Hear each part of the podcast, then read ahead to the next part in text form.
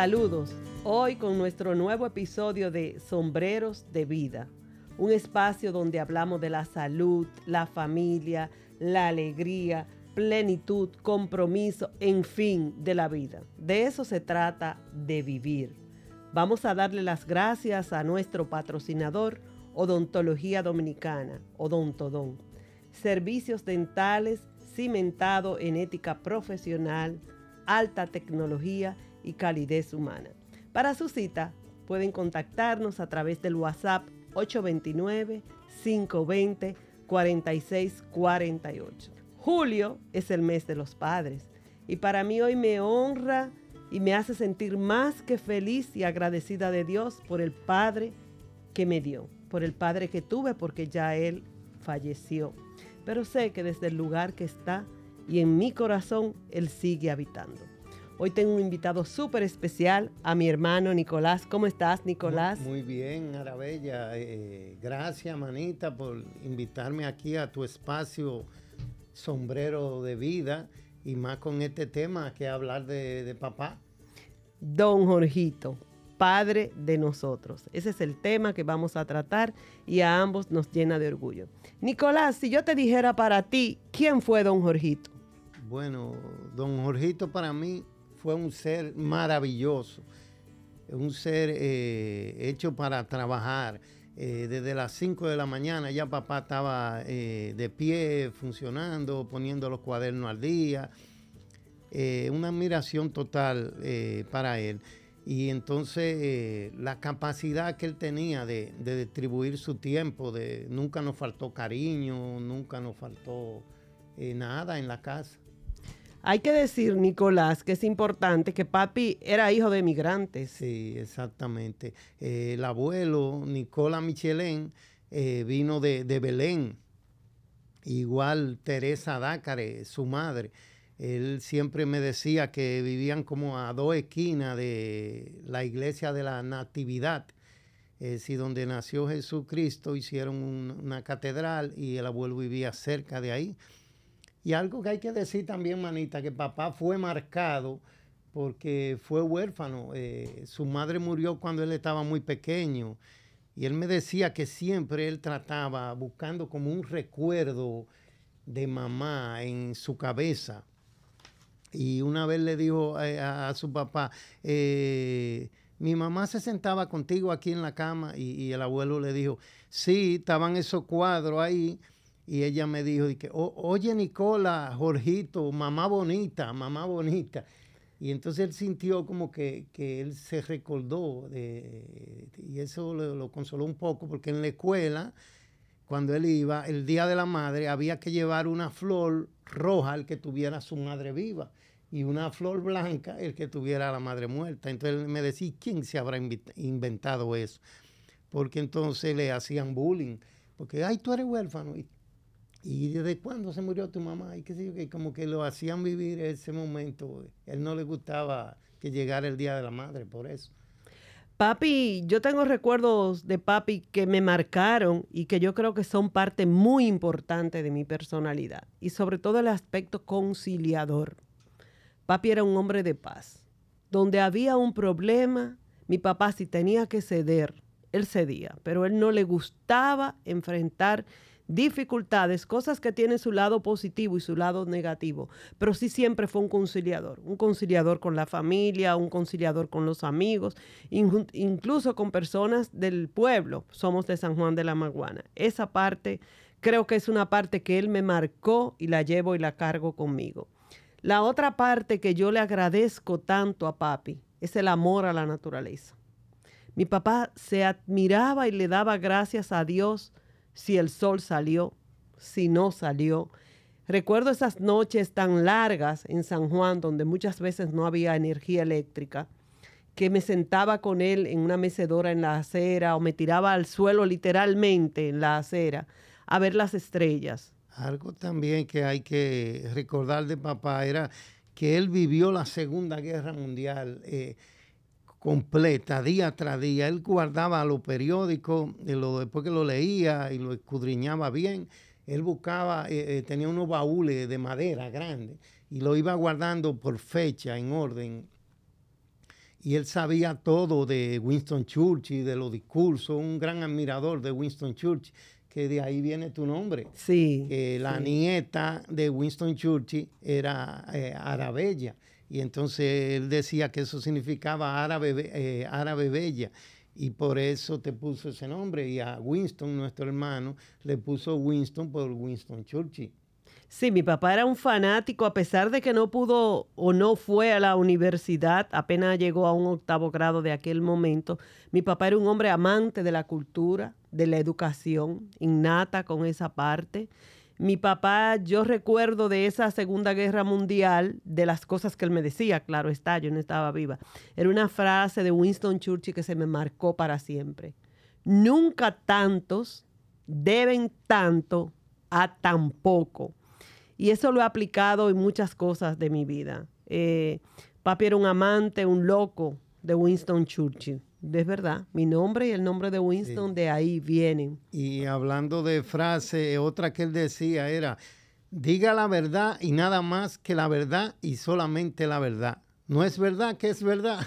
Sí, es verdad, así nos decía, porque si papi nos inculcó dos hábitos, fueron el de trabajo y la honradez. Papá era un hombre completamente honrado, que le preocupaba mucho más allá de él mismo, lo que el otro podía incluso pensar que él no había hecho correctamente. Y esa fue una de las cositas que él y yo siempre, como discutíamos, papi, pero si ya tú sabes que fue así, así fue, ya no hay por qué.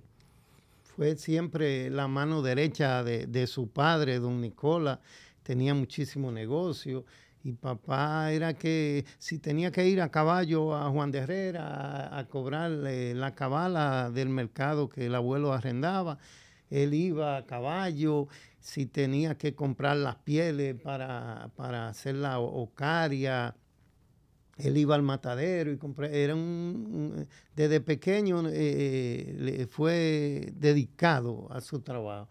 Eh, otra cosa, yo quisiera aprovechar eh, tu espacio, sombrero de vida, para felicitar a todos los padres, porque a veces como que en secreto que celebran el Día de los Padres. no, no, no, no, no, Nicolás, lo puede felicitar a todos, pero aquí no estamos en chisme ni en nada de eso. Se celebra el Día de los Padres y felicidades a todos los padres que nos los escuchan. de República Dominicana. Y a todos los padres de República Dominicana.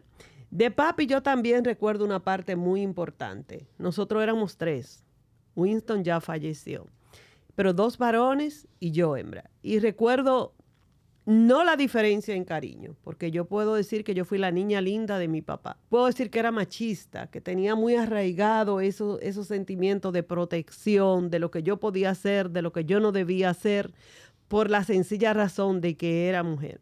Sí, yo recuerdo cuando íbamos al cine, papá nos decía, Winton se pone a la derecha y tú a la izquierda. Ahora Bella en el medio. Si no, no van al cine que él siempre eh, te, protegió mucho. Mucho, me protegió mucho hasta en las palabras que yo decía para que no hubiera mala interpretación. Por ejemplo, yo no podía decir la palabra meter. No, él nunca me lo permitió. Me decía, no, esa palabra no la decía una mujer. Son cosas eh, de esa generación, imagínate, y uno tiene que conocer de dónde viene tu papá para tú poderlo entender. Mi papá viene de una familia árabe, como dijimos, donde para él eso no era posible. yo me acuerdo el día que yo le dije, papi, yo quiero estudiar en la universidad, yo me voy de San Juan, ese es mi sueño. Fue como que si yo le hubiese tirado un balde de agua fría. ¿Para dónde tú vas, mi hija? Y otra palabra que él me decía, y gracias a Dios que tuvimos el tiempo y la oportunidad de aclararla, él y yo, incluso de él decirme, le doy gracias a Dios que tuve una hija, porque yo muchas veces sentí como que entonces yo era menos. Él siempre me decía, mi hija, entiende que tú eres mujer. Y por eso me protegía, me cuidaba, pero también me limitaba en algunas cosas. Y hay una cosa importante, Nicolás, que es la creencia de papi, o sea, esa fe, esa fe increíble de papi inquebrantable en Dios y la Virgen. Que tú dices eso, y me recuerdo una anécdota, papá siempre nos contaba muchas anécdotas, que él se levantaba con el abuelo tempranito, salían en la casona era una casa grandísima de, madera, de dos pisos. Él salían al balcón, me decía que el abuelo le decía, respira cinco veces, que este es el mejor aire, el de la mañana. Y entonces de ahí se iban así tempranito a un río que se llamaba el Donao, a bañarse. Eh, llevaban su toalla ahí. Entonces, eso era una costumbre diario, diario, pero ese día había llovido mucho en la cabecera del río, entonces eh, cuando ellos se entraron a bañar normal, en el mismo lugar que siempre se bañaban, había un remolino fuertísimo y papá se, agarró del cuello del abuelo, don Nicola, entonces eh, él le miraba, me dice, yo le miraba la cara, yo lo que no quería era que él se muriera y yo saliera vivo porque sentía un sentimiento de culpa.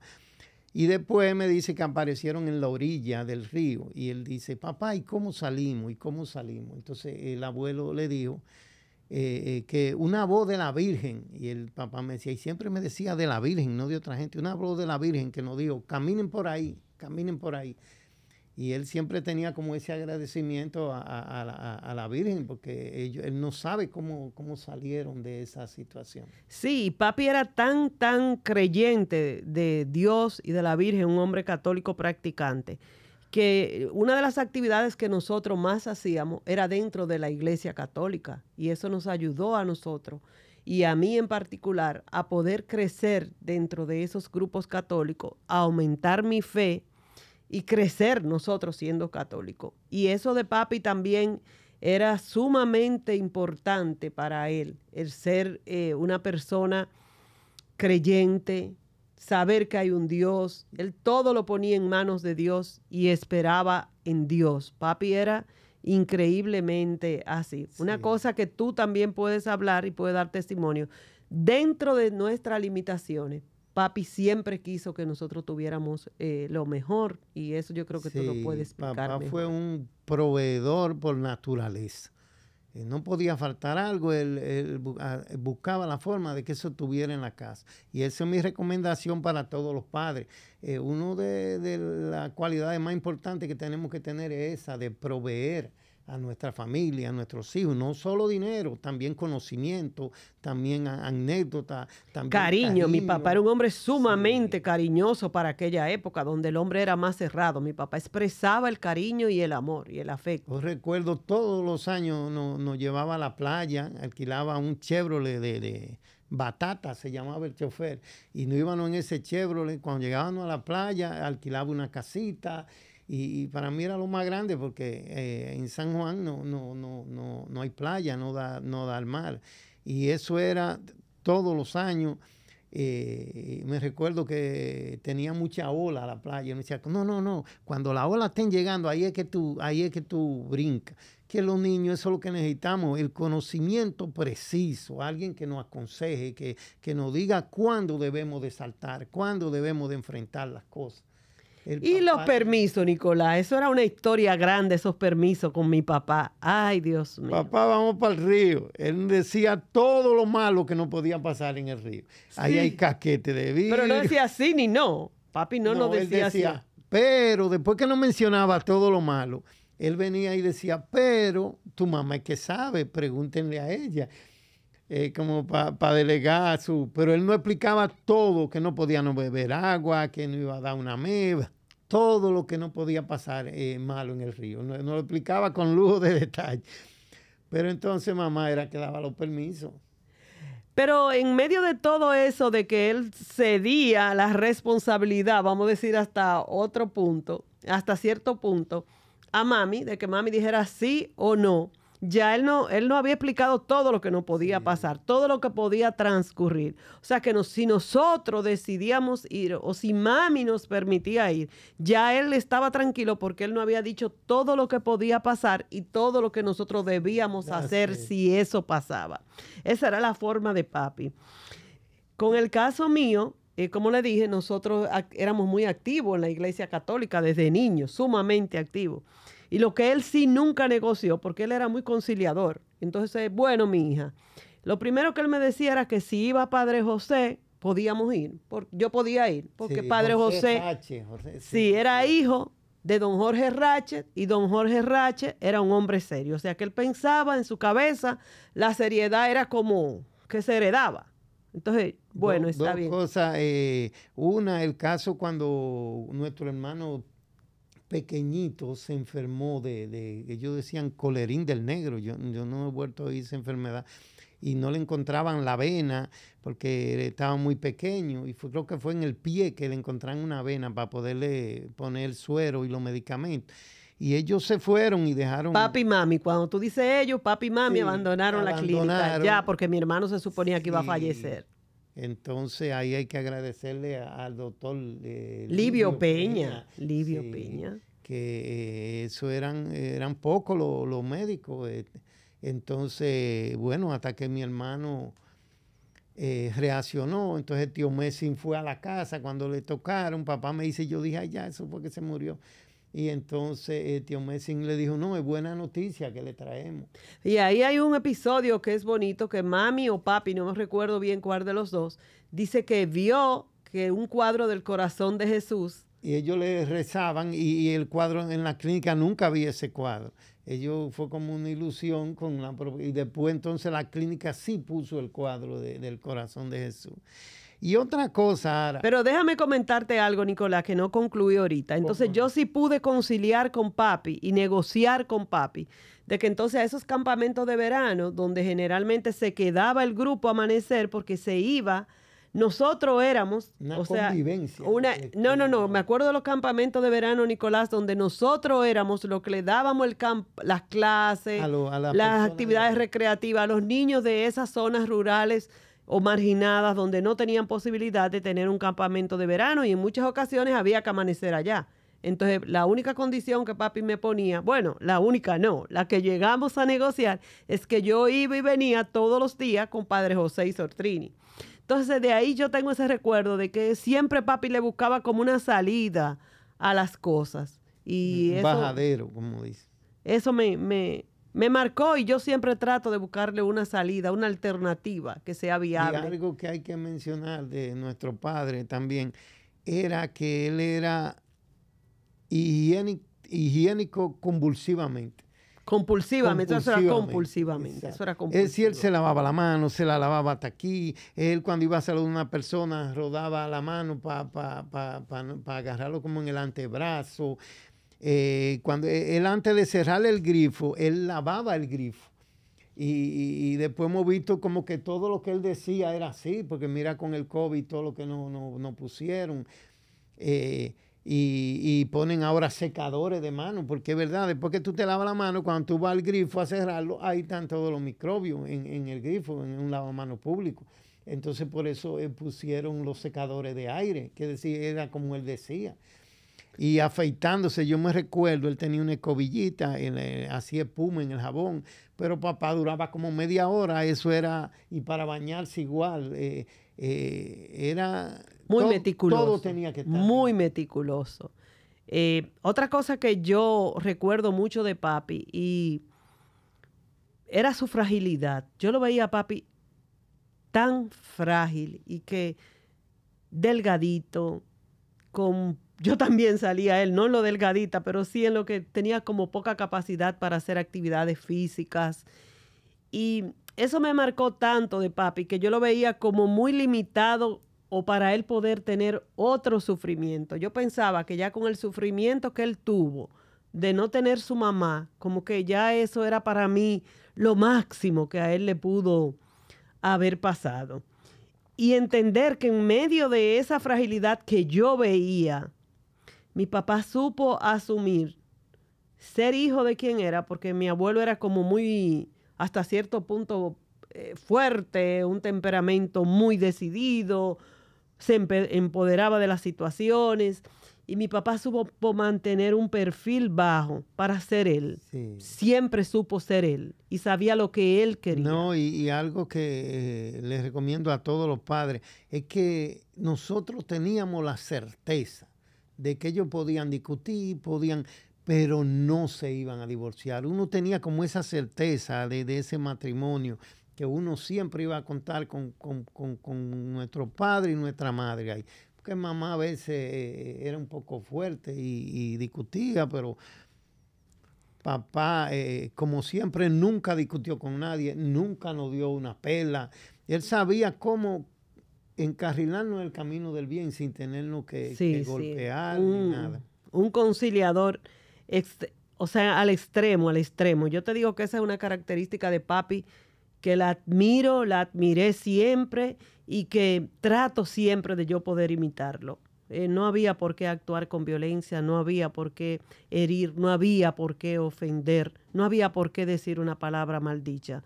Papi siempre tenía ese respeto para todo el mundo. No importaba clase social, no importaba puesto que tuviera esa persona en la empresa. Papi eso no le importaba. Eh, que él tenía eh, como cierta predilección por ti. Tú fuiste la primera en nacer, mamá tuvo varias pérdidas.